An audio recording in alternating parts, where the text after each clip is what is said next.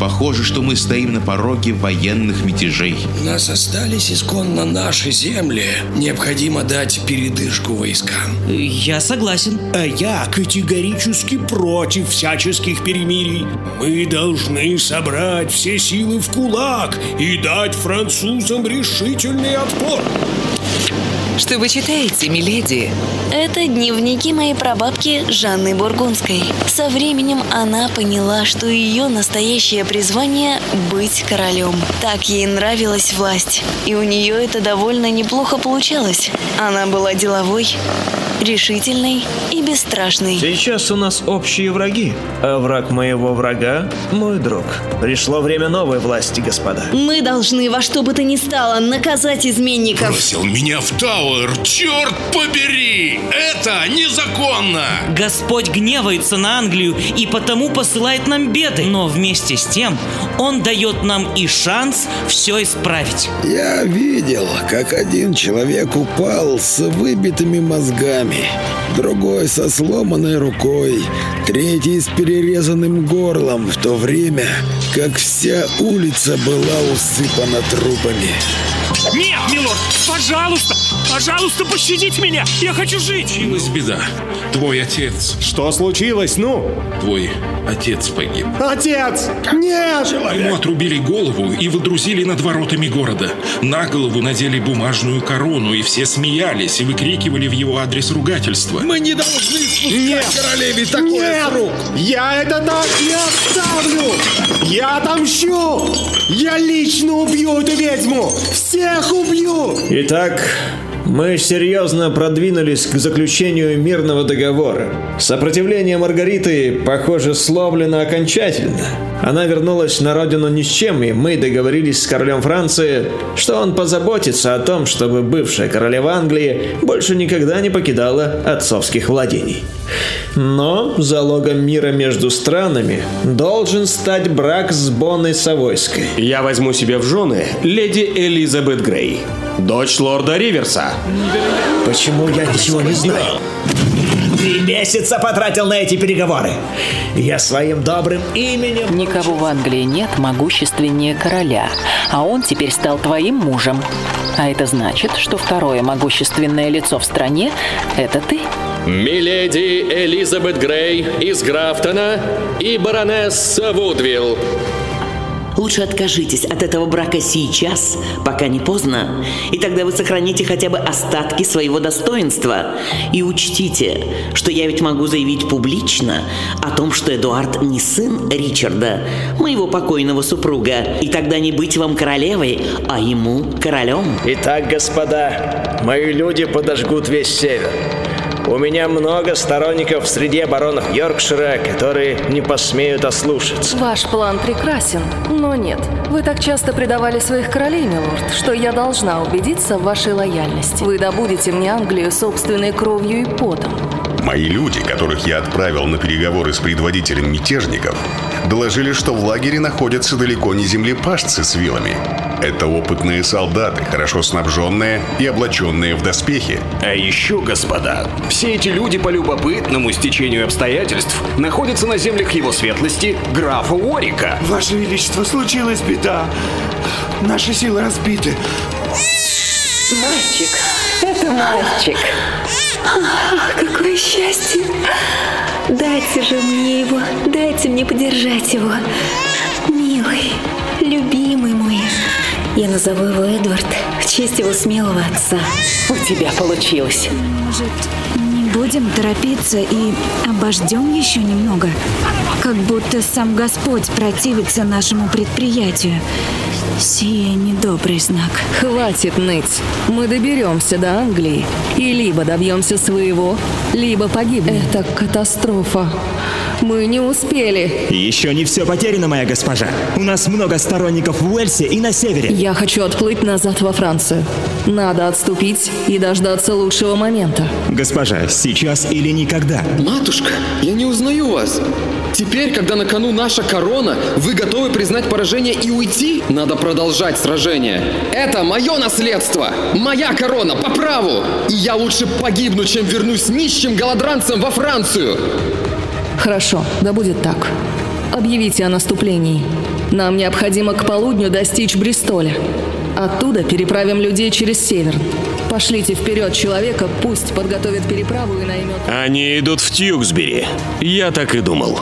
Мы должны помешать Сомерсету переправиться через реку. Если они дойдут туда к вечеру, они почти наверняка начнут завтра форсирование реки. Уильям, пошлите кого-нибудь из своих людей. Пусть подожгут мост.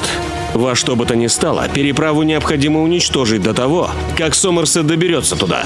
Что вы сделали с моим сыном? Где он? Я убил его.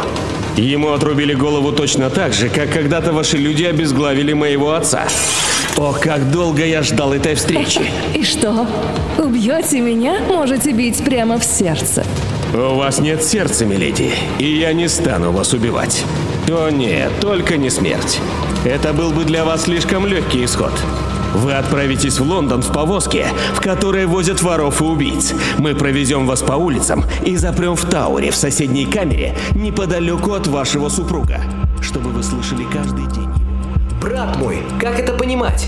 Харрингтоны сражались за нас в этой войне, а ты отдаешь их замок врагам? Что же скажут другие лорды, также сражавшиеся за нас, если мы будем раздавать милости их врагам? Хватит, довольно! Хорнби перейдет к Стэнли. Такова цена мира, брат. Поверь, я не меньше твоего устал от войны. Мы должны покончить с кровопролитием в Англии. Уильям, ты должен исполнить мою последнюю волю. Тут мое распоряжение относительно того, кто должен войти в Регенский совет при следующем короле, моем сыне. Доставь это письмо Ричарду. Брак Эдуарда и Елизаветы Вудвилл недействителен с точки зрения церковного права, ибо Эдуард был тайно обвенчан с некой Леонорой Батлер. Итак, господа, что вы думаете касательно показаний этого епископа? Это бессовестная клевета! Милорды, мы не должны принимать его слова на веру! А каково будет ваше мнение, герцог Бекингем? Я считаю, что дату коронации необходимо отложить. Властью, завещанной мне покойным братом и нашим королем, как лорд-протектор, я объявляю о переносе даты коронации.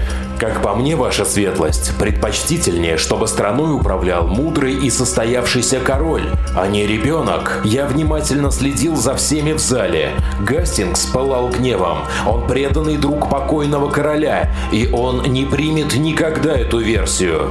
Будет очередная гражданская война. Мы ее не допустим. Я знаю, что надо делать.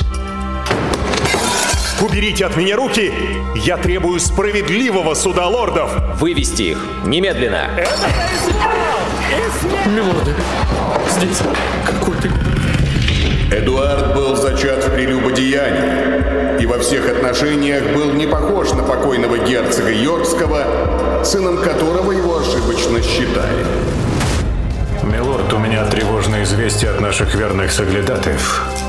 Похоже, что Тюдор готовит новую вылазку. Как смеет этот жалкий мальчишка, отпрыск дикого валийского отребья, претендовать на корону? Милорды, мне только что стало известно о том, что накануне вечером капитан Тюдор с небольшой армией сошел на Валийский берег.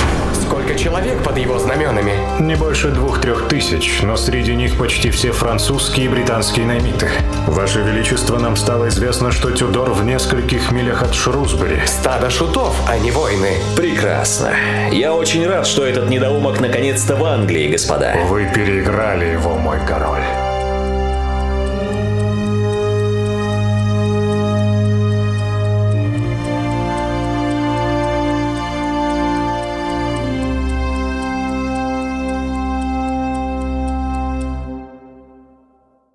История европейской монархии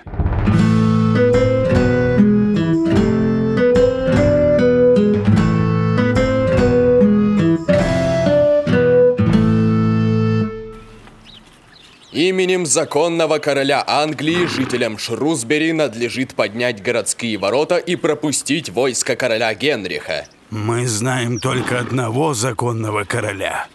Это король Ричард. Ему я присягал и верен, как верны и жители Шрусбери. Если Тюдор и войдет в город, то лишь переступив через мое тело. Такой ответ я должен передать королю Генриху, что вы упорствуете в дерзости своей? Ты все слышал? Так и передай. Генрих остановился близ Шрусбери, разбив свой лагерь 12 августа. После он направил своих посыльных к лорду Стэнли, чтобы известить графа о своем местоположении и в очередной раз условиться о соединении отрядов. Его гонцы вернулись всего лишь с новыми заверениями в преданности и сочувствию делать Тюдора на словах, но не более того. В критическую минуту кампании Томас самоустранялся, оправдываясь тем, что пока его сын находится в плену у короля, он не может рисковать и сразу показывать свои истинные намерения. Генрих оказался таким образом в довольно сложном положении. Отступать ему было некуда. У него не получилось поджечь Уэльс и собрать значительную армию. На его пути теперь лежал хорошо укрепленный Шрусбери, первый английский город, располагавшийся на границе с Уэльсом. Крепостные ворота были наглухо закрыты, решетки опущены. Город был предан королю и отказывался капитулировать, а для Генриха это означало лишь перспективу долгой и изнурительной осады. Проблема была в том, что у Тюдора не было ни военной техники, чтобы начинать штурм, ни времени на долгую осаду, так как королевские войска сильно превосходили отряды мятежников и готовы были в ближайшее время выдвинуться в направлении неприятеля. Ситуация становилась для мятежного графа Ричмонда крайне тяжелой. Значит, они отказались пропускать нас. Мы не сможем обойти Шрусбери, а осада — это безумие, так как в моем войске нет ни инженеров, ни артиллерии, чтобы разбить стены. Остается надежда на Стэнли. Если они не вмешаются сейчас, дело проиграно. Они должны прислать нам подкрепление. Тогда Шрусбери нас пропустит. Олдермены всегда сохраняли нейтралитет, и вряд ли станут ввязываться в войну сейчас, когда увидят, какие силы на нашей стороне. Гилберт, отправьте снова посыльного в земли графа. Объясните, что без его вмешательства мы обречены. И постарайтесь организовать все так, чтобы при этом разговоре присутствовала моя матушка. Застряв под стенами города, Генрих продолжал обмениваться письмами с лордом Стэнли. Вновь подбросив кости, Ричмонд опять сумел вырвать у судьбы шанс. Один из посыльных вернулся в лагерь с деньгами от сэра Реджинальда Брея и новыми обещаниями от Стэнли. Реджинальд был верным другом и преданным слугой Маргариты Бафорт. «Мой господин, ваша матушка шлет вам деньги. Она просила передать мне, что накануне ей был явлен сон, в котором она видела вашу победу и посему вы не должны ничего и никого бояться. Господь на вашей стороне. Спасибо вам, сэр Реджинальд. Но что передает сэр Томас? Граф вынужден отказать в вашей просьбе. Он просил передать вам заверение в своей преданности, но пока его сын находится в ставке Ричарда, он не может рисковать его жизнью, открыто вставая под ваши знамена. Проклятие! Ну как мне тогда пройти городские стены? Я и мои люди не смогут перенестись по ветру. Ветер вам не понадобится, милорд. У меня секретное письмо к господину Миттону. Королевский бейлиф в большом долгу перед вашей матушкой и не дерзнет отказать в ее просьбе. На обратном пути я проеду через город и все устрою. Ровно в час ворота будут открыты. Но поспешите, милорд ибо город даст вам проход через свои стены, но не более чем на один час. Прекрасно! Гилберт, трубите полную боевую готовность. Мы выступаем. В своем послании, переданном при посредничестве сэра Реджинальда, лорд Стэнли настоятельно советовал Генриху отказаться от своего плана нанести удар в направлении Лондона, рекомендуя идти прямо навстречу с войском короля – Генрих мог только полагаться на эти советы. Он не был до конца уверен в том, что братья Стэнли его не предадут. Однако Шрусбери все-таки решился открыть ворота Тюдору при посредничестве сочувствующих его делу и пропустил отряд под строгим наблюдением членов городского магистрата. Оказавшись в Англии, Ричмонд направился на восток, к центру королевства. Под его знамена стекались уже новые отряды, и теперь он мог почувствовать себя немножко уверенней. Первым англичанином, открыто присягнувшим Генриху, стал Гилберт Тальбот, дядя молодого графа Шрусбери. Примите мою присягу, милорд. Я привел под ваши знамена около тысячи человек. Благодарю вас, сэр Гилберт. Вы исполнили свой долг. Пришло время отомстить за честь вашей доброй кузины Элеоноры, опозоренной Эдуардом. В моих жилах до сих пор воспламеняется кровь, когда я вспоминаю об этом. Пришло время покончить с родом узурпаторов. С этой минуты мы начинаем обратный отсчет времени до свержения Ричарда. Самому знаменитому шекспировскому королю оставалось править не более семи дней. И мы вместе с вами постараемся проследить каждый день финальной развязки войны Рос настолько подробно, насколько позволяют нам это сделать источники. 15 августа до гибели Ричарда остается 7 дней. Численность отрядов Тюдора возросла, однако Генрих еще не уверен в своих силах настолько, чтобы сходиться в открытой битве. Он не располагал всей военной мощью, доступной королю, и продолжал эксплуатировать тактику затягивания решающего сражения. Ричард же, напротив, стремился как можно скорее покончить с проблемным капитаном Тюдором, который вызывал у короля смесь нарастающего раздражения и оптимизма, вызванного обманчивой уверенностью в том, что незначительный и плохо организованный многонациональный отряд Тюдора не сможет дать эффективный отпор королевской армии. Под знаменами Генриха собрались наемники из Британии, Уэльса и Франции. У него в войске почти не было англичан. Полагаться на такое войско мог только безумец. Так, возможно, и рассуждал Ричард, вооружаясь и собирая со всей Англии рекрутов. Король не принимал всерьез вероятность того, что в решающей битве причиной его поражения станет вовсе не сброд, собравшийся под знаменами Красного Дракона, а предательство могущественных английских лордов, которые, получив от Ричарда все блага и милости, воспринимали это как должное и не считали, что чем-то обязаны королю. Ричард разослал гонцов к Нортумберленду, Норфолку, Стэнли, Ловелу, Брэкенберри и другим своим влиятельным военачальникам, приказав им поспешно собирать в своих землях людей и соединяться с ним в Лестере. Тюдор миновал Шрусбери, Ваше Величество. Что?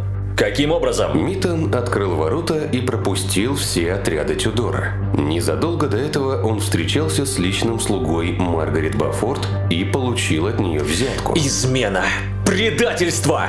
Немедля распорядитесь укрепить Йорк. Разошлите приказы по всем графствам Англии, чтобы выставили свои отряды под страхом конфискации поместий. Все, кто уклонится, будет объявлен вне закона. И вызовите ко мне Стэнли. Вероятно, Генрих все еще ожидал подкрепления от Стэнли, а может быть рассчитывал на поддержку Нортумберленда на севере. Но, во всяком случае, осторожный Ричмонд не спешил давать королю генерального сражения. Вместо того, чтобы продолжать марш на север в сторону королевской ставки, командиры Тюдора неожиданно разворачивают отряд в сторону Лондона. Возможно, что в этот день произошло еще одно важное событие, которое укрепило Ричарда в подозрении, что вокруг него созрел гигантский заговор. Король получил письмо от Стэнли, в котором хитрый Томас сообщал, что он страдает от приступа внезапно случившейся потницы и поэтому не может присоединиться к королю немедленно, как тот того желает. Но у посланца была еще и другая, тайная миссия. Он передал молодому лорду Стрэнджу весточку, как можно скорее бежать из Ноттингема. Стрэндж, конечно, не был прикован цепями и не сидел в кандалах. Сын могущественного вассала формально являлся почетным гостем в замке короля. Но, конечно, все понимали, что истинное его положение – это роль заложника и живого гаранта преданности дома Стэнли. И вот теперь, понимая, что ему неизбежно придется примкнуть к Тюдору, Томас отчаянно пытался спасти своего сына. Конечно, за Стрэнджем хорошо присматривали, и как только юноша попытался бежать, королевская стража тут же схватила его и настойчиво припроводила назад в покое Ноттингемского замка. А где же был Нортумберлен со своими слугами? Задается интересным вопросом Пол Мюррей Кэндалл в своей книге, посвященной Ричарду Третьему. Перси послал сообщение, что прибудет как можно скорее, но либо еще не выдвинулся, либо продвигался очень медленно, пишет американский историк, и далее делает предположение, что Генри Перси, возможно, был предупрежден о действиях Стэнли и намеревался сыграть в свою, собственную игру. Елена Браун склонна соглашаться с этой точкой зрения. Герцог либо изменил королю, либо, в лучшем случае, решил не тратить слишком много сил на его поддержку, делает вывод Елена Давыдовна. Запомним эту точку зрения, так как она отражает популярное мнение, согласно которому Генри Перси, герцог Нортумберленский, считается предателем Ричарда. Я специально заострил ваше внимание на этом обстоятельстве, поскольку в отличие от того же Томаса Стэнли, с которым все и так понятно, насчет лояльности герцога не получается делать однозначных выводов. Чуть позже мы еще вернемся к этому вопросу, чтобы рассмотреть альтернативную точку зрения.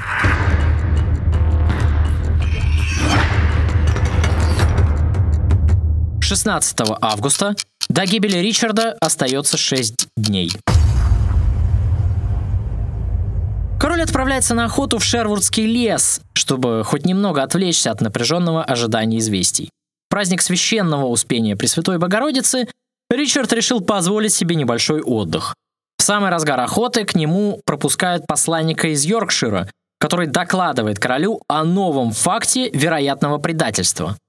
В графстве якобы не получили никаких известий о мобилизации. А это могло означать, что Генри Перси попросту проигнорировал приказ короля. Ваше Величество, у нас новости с севера. Олдермены Йорка пишут, что мобилизация была отложена по приказу Генри Перси. Как? Почему? Якобы из-за свирепствующей в графстве чумы, Однако Перси в другом послании сообщает, что он уже выступил со своими отрядами к нам в Ставку. Мы не можем больше ждать. Объявите на завтра полную готовность к марш-броску. Альтернативная точка зрения на поведение герцога, о которой я уже упоминал, объясняет это вовсе не предательством, а вынужденной мерой. Дело в том, что в Йоркшире в тот период времени случилась вспышка чумы. Проводить мобилизацию населения в условиях эпидемии означало бы только многократно усилить буйство заразы. Однако к Нортумберленду все равно оставались вопросы. Почему, например, герцог не послал королю гонца, чтобы сообщить об этом, в то время как известие король получает от олдерменов Йорка? Вполне возможно, что Ричард в глубине души бушевал от ярости, задаваясь тем же самым вопросом, но доподлинно мы не знаем, какая была реакция у короля в тот момент времени. Все, что он мог предпринять в текущих обстоятельствах, и что, собственно, он и сделал, так это закрыть глаза на саботаж своего приказа. В текущей ситуации Ричард не мог позволить себе устраивать дознание по этому вопросу, и, возможно, он отложил это дело, чтобы рассмотреть его после победы над войском мятежников. Итак, вот вам перо и чернила, ваша светлость. Если хотите, чтобы вам сохранили жизнь, пишите. Но что же я должен писать? Письмо вашему отцу, разумеется. Умоляйте его как только можете, чтобы он немедленно предстал перед королем. Хорошо, хорошо, я все сделаю. Пожалуйста, только не убивайте меня. Пишите. У вас мало времени. 17 августа. До гибели Ричарда остается 5 дней. Король возвращается в Ноттингем под вечер. Все последующие несколько дней проходят в военных совещаниях в то время как к замку стекаются новые и новые отряды. Король узнал, что повстанцы, продвинувшись к Стаффорду, внезапно поворачивают на юго-восток в сторону Личфилда. На следующий день, в четверг, 18 августа, разведчики приносят известие о том, что войско Тюдора накануне вечером встало за стенами Личфилда. Лорд Стэнли покинул этот город тремя днями ранее, отступив перед Тюдором то есть не вступив с ним в прямую битву и никак не воспрепятствовав его продвижению. Именно после этих известий Ричард окончательно убеждается в своих подозрениях насчет вероломности Стэнли. Поэтому он попытался задействовать тот козырь, который был у него в запасе, чтобы предостеречь могущественного лорда от измены. Предательство Стэнли могло бы обеспечить Тюдору серьезные шансы на победу. Итак, у меня есть письмо, написанное мальчишкой. Он у нас на крючке и не посмеет перейти под знамена Валиса. Отличная работа, сэр Уильям. Отрежьте пару локонов его волос и передайте Томасу вместе с письмом. Скажите, что я жду его, иначе его сын будет казнен. Без помощи Стэнли Тюдор не посмеет войти в столицу. 19 августа. До гибели Ричарда остается три дня. Ричард выступает во главе королевского отряда в Лестер, где назначено место сбора для военачальников его армии. Король спешит, чтобы поскорее настигнуть мятежников и дать битву Ричмонду. За неполных два дня королевская армия преодолевает более 30 километров. Войско двигалось колонной, в середине которой шли обозы с провиантом, вещами и оружием, а замыкали маршировавший королевский отряд войска северных лордов, наиболее преданных Ричарду аристократов. В их компании и находился молодой Стрэндж, ценный залог преданности Стэнли, которого сопровождали под усиленным конвоем. Юноша, скорее всего, ехал погруженный в мрачные раздумья о своей судьбе, ведь его отец до сих пор не соизволил никак прояснить свои намерения по отношению к королю, а значит и его жизнь висела на волоске. 20 августа. До гибели Ричарда остается два дня. Королевское войско входит на закате дня в Лестер. Здесь Ричард встречается с Норфолком, который приводит под его знамена отряды из Восточной и Центральной Англии. А поздно вечером подходят и силы Нортумберленда, после чего лорды собираются на военное совещание. Главнокомандующие принимают решение выдвигаться на следующий день, чтобы перехватить противника. Тем временем Генрих Тюдор, находившийся неподалеку от ставки Стэнли, тайно встречается с последним. Уверяю вас, что предан вам, но не могу пока открыто выступить против короля. Мой сын в заложниках у Ричарда. Его тут же зарежут. Я слышу это все время, но это слова! Бесконечные слова! Как я могу быть уверен в вашей искренности? Я не буду вступать в бой. В самую решающую минуту сражения мои люди ударят в тыл узурпатора – Этим я обеспечу вам победу гораздо скорее, чем если дезертирую сейчас перед сражением. 21 августа. До гибели Ричарда остается один день. Войска короля выступили в сторону противника. Свиту его сопровождали знаменосцы с королевскими штандартами. Сам Ричард восседал на коне в начищенных до блеска стальных латах – в этих доспехах он сражался еще при Тьюксбери, очевидно веря в их мистическую силу. Его шлем украшал золотой обруч, стилизованный под корону.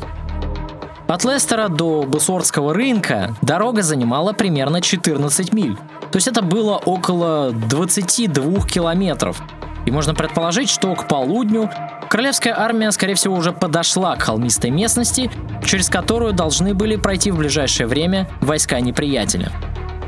Сами мятежники тем временем двигались из Аттерстоуна по древней римской дороге Уотлинг-стрит, пересекавшей Англию поперек и проходившей в сторону Лондона. Генрих не был ни опытным полководцем, ни хорошим воином.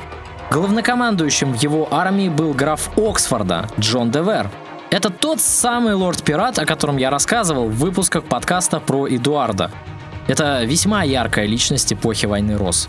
Слушатели помнят, как я упоминал о том, как Джон де Вер был схвачен королевскими войсками еще Эдуарда IV на острове Святого Михаила и затащен в тюрьму на континенте. Совершенно неясно, почему Эдуард тогда не стал казнить самого активного и деятельного ланкастерианина, но в итоге получилось так, как получилось, и соратники помогли ему сбежать, когда Генрих был еще на континенте. Оксфорд присоединился к свите Тюдора и очень пригодился ему в качестве полководца со своим огромным опытом, накопленным во время лихого прошлого. Также среди военачальников Тюдора были такие опытные лорды, как сэр Гилберт Толбот и менее известный сэр Джон Сэвидж, женатый на Кэтрин Стэнли, сестре братьев Стэнли. Ричард успел первым прибыть на легендарное Бусордское поле. Он расположился на холмистой местности, заняв стратегически наиболее выгодные позиции – в соответствии с военной наукой, он выслал вперед разведчиков, чтобы провести рекогносцировку местности. Ваше Величество, разведчики только что вернулись. Им удалось напасть на след Тюдора. Мятежники сошли с Волтинг-стрит и движутся в нашу сторону. Есть ли у них орудия? Пушки? Лучники? Сколько? У них нет огнестрельного оружия, Ваше Величество. Только валейские лучники. Около трех сотен. Сэр Джон Кендалл. Да, милорд. Не спускайте глаза с отрядов Стэнли. Как только враг подойдет, отправьте ему вестового вестового, чтобы выстраивался на правом фланге и атаковал. Пусть люди Стэнли примут на себя главный удар. Если побегут, вы, барон Беркли, прикажите своим людям ловить дезертиров и забивать алебардами. Противник подошел к вечеру. Следующий день, 22 августа, должен был определить судьбу Англии и главных действующих лиц этого финального аккорда междуусобной войны Алой и Белой Рос.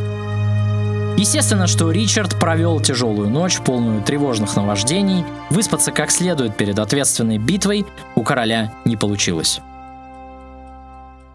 Той ночью королю Ричарду, говорят, приснился ужасный сон. Он видел кошмарные образы злых духов так явно, как будто они находились у него перед глазами. Он решил, что они не оставят его в покое и всегда будут преследовать. Когда он проснулся, это видение не столько поразило его внезапным страхом, сколько вызвало тревогу. Сразу же он лишился покоя и уверенности, а сердце стало подсказывать ему, что исход следующего сражения будет печален. И он уже не рвался в бой с такой отвагой и хладнокровием, как прежде.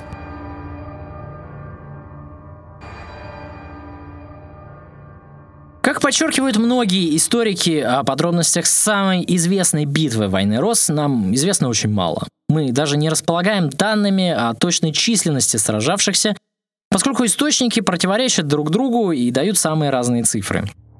Предположительная общая численность королевской армии была около 10 тысяч человек, в то время как войска Тюдора были, скорее всего, в два раза меньше. Братья, Англичане, этот день решающий как для меня, короля Англии, так и для самозванца Тюдора, так и для всех вас. Мы победим мятежников и иноземцев и навсегда покончим с войной на нашей земле. Правда за нами, так как мы не нападаем, а защищаем наши дома, своих детей, свою землю от иноземцев и предателей. Величество, простите меня за дерзость, но не лучше ли вам снять корону со шлема? Иначе вы слишком заметны для врага и сделаетесь главной мишенью для стрелков. Я король Англии, и таковым я и умру сегодня, если сие уготовано для меня.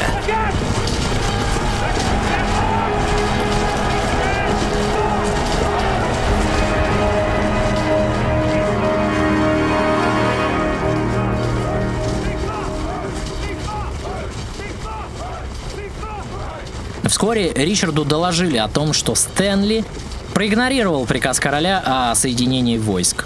Лорд просил передать королю через своего письмоводителя, что у него есть и другие сыновья, намекая этой дерзостью на то, что он не переживает больше так сильно за смерть Стрэнджа. Теперь карты были открыты полностью. Стэнли ясно дал понять о своем предательстве. В гневе Ричард приказал казнить заложника, но в суматохе начавшегося сражения этот приказ так и не успели выполнить. Нортумберленд предложил королю выставить свою конницу таким образом, чтобы сдерживать фланг Стэнли, если Томас решится ударить в тыл. Ричард согласился, предложение было вполне разумным. С началом сражения Оксфорд попробовал прорваться к вершине холма, на котором находился король. Королевские войска ответили обстрелом. В этом и заключался, видимо, расчет Ричарда и его главнокомандующих. Пока атакующие увязнут в болоте сбоку от холма или будут взбираться на него, артиллерия Норфолка будет их беспощадно обстреливать. Ричард приказал остальной части войска выстроиться вдоль склона холма. Этим король, конечно, хотел продемонстрировать врагу силу и намерение любой ценой удерживать свои позиции в случае нападения. На первый взгляд все было безупречно. Но дальше главнокомандующие короля допускают одну серьезную ошибку. Вместо того, чтобы дожидаться врага на холме, без ущерба для себя обстреливая его позиции, Норфолк зачем-то повел свои отряды навстречу противнику. Бесстрашный Томас Говард несся впереди колонны рядом с развивающимся знаменем с изображением разъяренного льва герцогов Норфолкских, а его рыцари сшиблись в общей схватке. Лучники поддержали атаку огнем, но дальше случилось страшное. В самом начале столкновения герцог был сражен насмерть. Храбрый лев пал на поле битвы. Доблестно, но так глупо. Потеря главнокомандующего в самом начале сражения, да еще и явное дезертирство трехтысячного отряда другого ключевого полководца. Это, конечно, не могло не оказать деморализующего влияния на всю королевскую армию. Рыцари и пехота Оксфорда смяли обезглавленные отряды Норфолка, однако битва еще была далеко не проигранной. Описывая эти события, Вадим Устинов пишет, что Ричард III потребовал от Нортумберленда присоединиться к новой атаке Но тот отказался сдвинуться с места. Свой отказ он мотивировал тем, что ему необходимо оставаться на месте, чтобы удерживать Стэнли от каких-либо враждебных действий. Похожим образом трактует события и Елена Браун. Король приказал графу Нортумберленду, пишет она, напасть на правый фланг армии бунтовщиков. Однако граф отказался сдвинуться с места, он якобы готовился отразить возможное наступление Стэнли. Похоже, что среди отечественных историков укрепилось твердое убеждение, что Генри Перси вслед за Томасом Стэнли предавал короля. С этой точки зрения категорически не соглашается Чарльз Росс. Кажущиеся уклонения Нортумберленда привели к тому, что его считали одним из величайших предателей в английской истории. Эта точка зрения вызывает мало доверия, заключает британский историк. Надо сказать, что аргументация в защиту Перси у него весьма убедительная. Во-первых, сразу после битвы герцог был взят под стражу вместе с сыном погибшего в бою Норфолка и, вероятно, помещен в Тауэр. Сомнительно, чтобы герцога, открыто выступившего в поддержку Тюдора, по сути обеспечившего тому победу, поместили бы под арест сразу после завершения битвы. Да, конечно, позднее он был освобожден, и да, он был восстановлен в титуле, но вряд ли сам арест можно было считать благодарностью за поддержку. А во-вторых, физические границы местности, как пишет Росс, не позволяли герцогу вступить в бой, что подтверждается свидетельствами кролинского хрониста. Какой мотив был у этого человека защищать короля юркистов, спросите вы?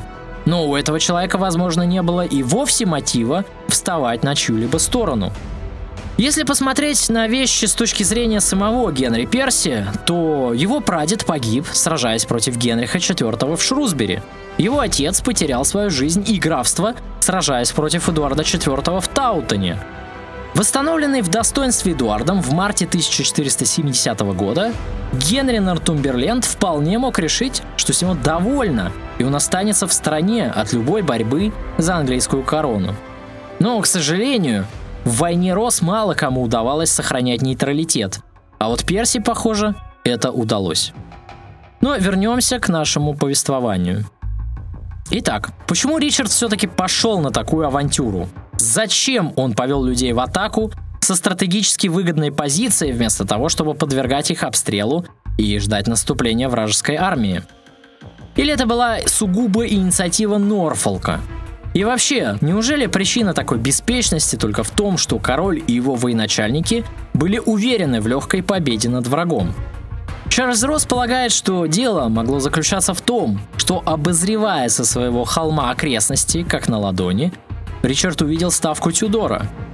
Выдвинувшиеся вперед отряды Оксфорда обнажили Генриха, оставив его в небольшой компании рыцарей-телохранителей и знаменосцев. Возможно, рассуждает британский медиевист, наблюдая со своего холма, как граф Генрих остался с небольшим отрядом, охваченный гневом, Ричард пришпорил коня – это вполне могло иметь место. Никогда нельзя исключать причины тех или иных событий прошлого, обычные человеческие эмоции, поскольку мы имеем дело с живыми людьми, и не всегда должно присутствовать логическое объяснение тех или иных поступков. Но в попытке прорыва к главнокомандующему противника все-таки присутствовала и весьма здравая логика. Мы прекрасно знаем, что в средневековых битвах, как и в шахматах, мат королю означал мгновенную победу в партии. Если мы обратимся к недавнему прошлому, то примеров этому увидим массу, и Чарльз Росс их тоже приводит. В современной хронике рассказывается о первой битве при Сент-Олбанси 1455 года. Как только главные лидеры на стороне короля были повержены, боевые действия внезапно прекратились. И скорее всего то же самое произошло в ожесточенной битве при Барнете, где Ричард командовал дивизией. Как только солдатам стало ясно, что Уорик и его брат Монтегю погибли, противники Эдуарда IV рассеялись. Если бы Ричард смог убить Генриха Тюдора, заключает английский историк, тогда это стал бы его день. Попытка решить судьбу короны в личном поединке, конечно же, была авантюрой, пишет Елена Браун. Но если бы Ричард смог убить Генриха Тюдора, история Англии пошла бы по совершенно другому пути. И все же король страшно рисковал. Итак, Потеряв в самом начале сражения своего ключевого и самого верного полководца, герцога Норфолка, король в сопровождении 80 рыцарей вырывается из окружения Оксфорда и мчится в сторону ставки Тюдора. Все меньше и меньше отделяет Ричарда от развивающегося на ветру штандарта с красным валийским драконом и щуплого человечка в латах, испуганными глазами взирающего на то, как отряд королевских рыцарей приближается к нему, поднимая за собой клубы пыли и комья земли.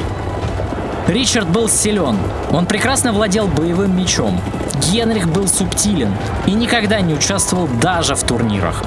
Ричард был отважен и смел. Генрих же, напротив, труслив. В лобовом столкновении с опытным воином у Тюдора, по сути 18-летнего мальчишки, не было никаких шансов на выживание. Ричард врывается на полном скаку в ставку Генриха, и на перерез ему бросается Джон Чейн, здоровый детина высокого роста и крепкого телосложения. Ударом сломанного копья Ричард сшибает Джона со своего пути. Следующим был растерянный знаменосец Уильям Брэндон. Ричард одним ударом сваливает его, и штандарт с изображением красного дракона выпадает из стальной перчатки и катится по земле. Теперь никто не стоял на пути между ним и Генрихом Тюдором. Ричарду оставалось до Генриха всего несколько шагов. Исход битвы, казалось, был предрешен. И в это самое мгновение, когда Ричард уже готов был обрушиться на Тюдора со всей своей мощью, задние ряды сопровождавших его рыцарей сметает какая-то новая сила. Это было подкрепление Стэнли. Хитрый лорд наконец-то дождался своего часа. Выжидая на протяжении всей высадки Тюдора, не встревая в положение дел на протяжении всей военной кампании Генриха и не сдвинувшись с места во время решающего сражения, Томас, по сути, выжидал. Решающий момент настал, когда Стэнли заметил, как король бросился в сторону открывшейся ставки Генриха. Точно конь на шахматной доске Двумя быстрыми прыжками Томас со своими людьми достиг решающего места сражения в тот самый момент, когда Ричард уже готов был покончить с Тюдором раз и навсегда. И Стэнли наносит свой коварный удар в самый последний момент, опередив Ричарда всего лишь на одно мгновение. Сраженный, король вываливается из седла. Рыцари Стэнли на глазах у Генриха спешиваются и начинают забивать поверженного противника. Последнее, что, возможно, увидел в своей жизни Ричард III, это ухмылку Стэнли. Найдя в кустах выпавшую и откатившуюся в сторону корону, тот самый золотой обруч, Томас картинно преподносит его съежившемуся от ужаса Генриху. Теперь всем окружающим, да собственно и самому Генриху, становится очевидно, что своей победой молодой граф Ричмонд, теперь уже по сути новый король Англии, был всецело обязан братьям Стэнли, этим новым делателем короля. 22 августа 1485 года Ричард III испускает последний дух на Бусорском поле. Его время окончательно вышло. Он чуть не убил меня. Господи, он был совсем рядом. Это корона теперь по праву ваша, мой государь. Вы спасли меня? Это мой долг, и я его исполнил. Да здравствует король Мы Генрих! победили! Да здравствует король Генрих! Слава Генриху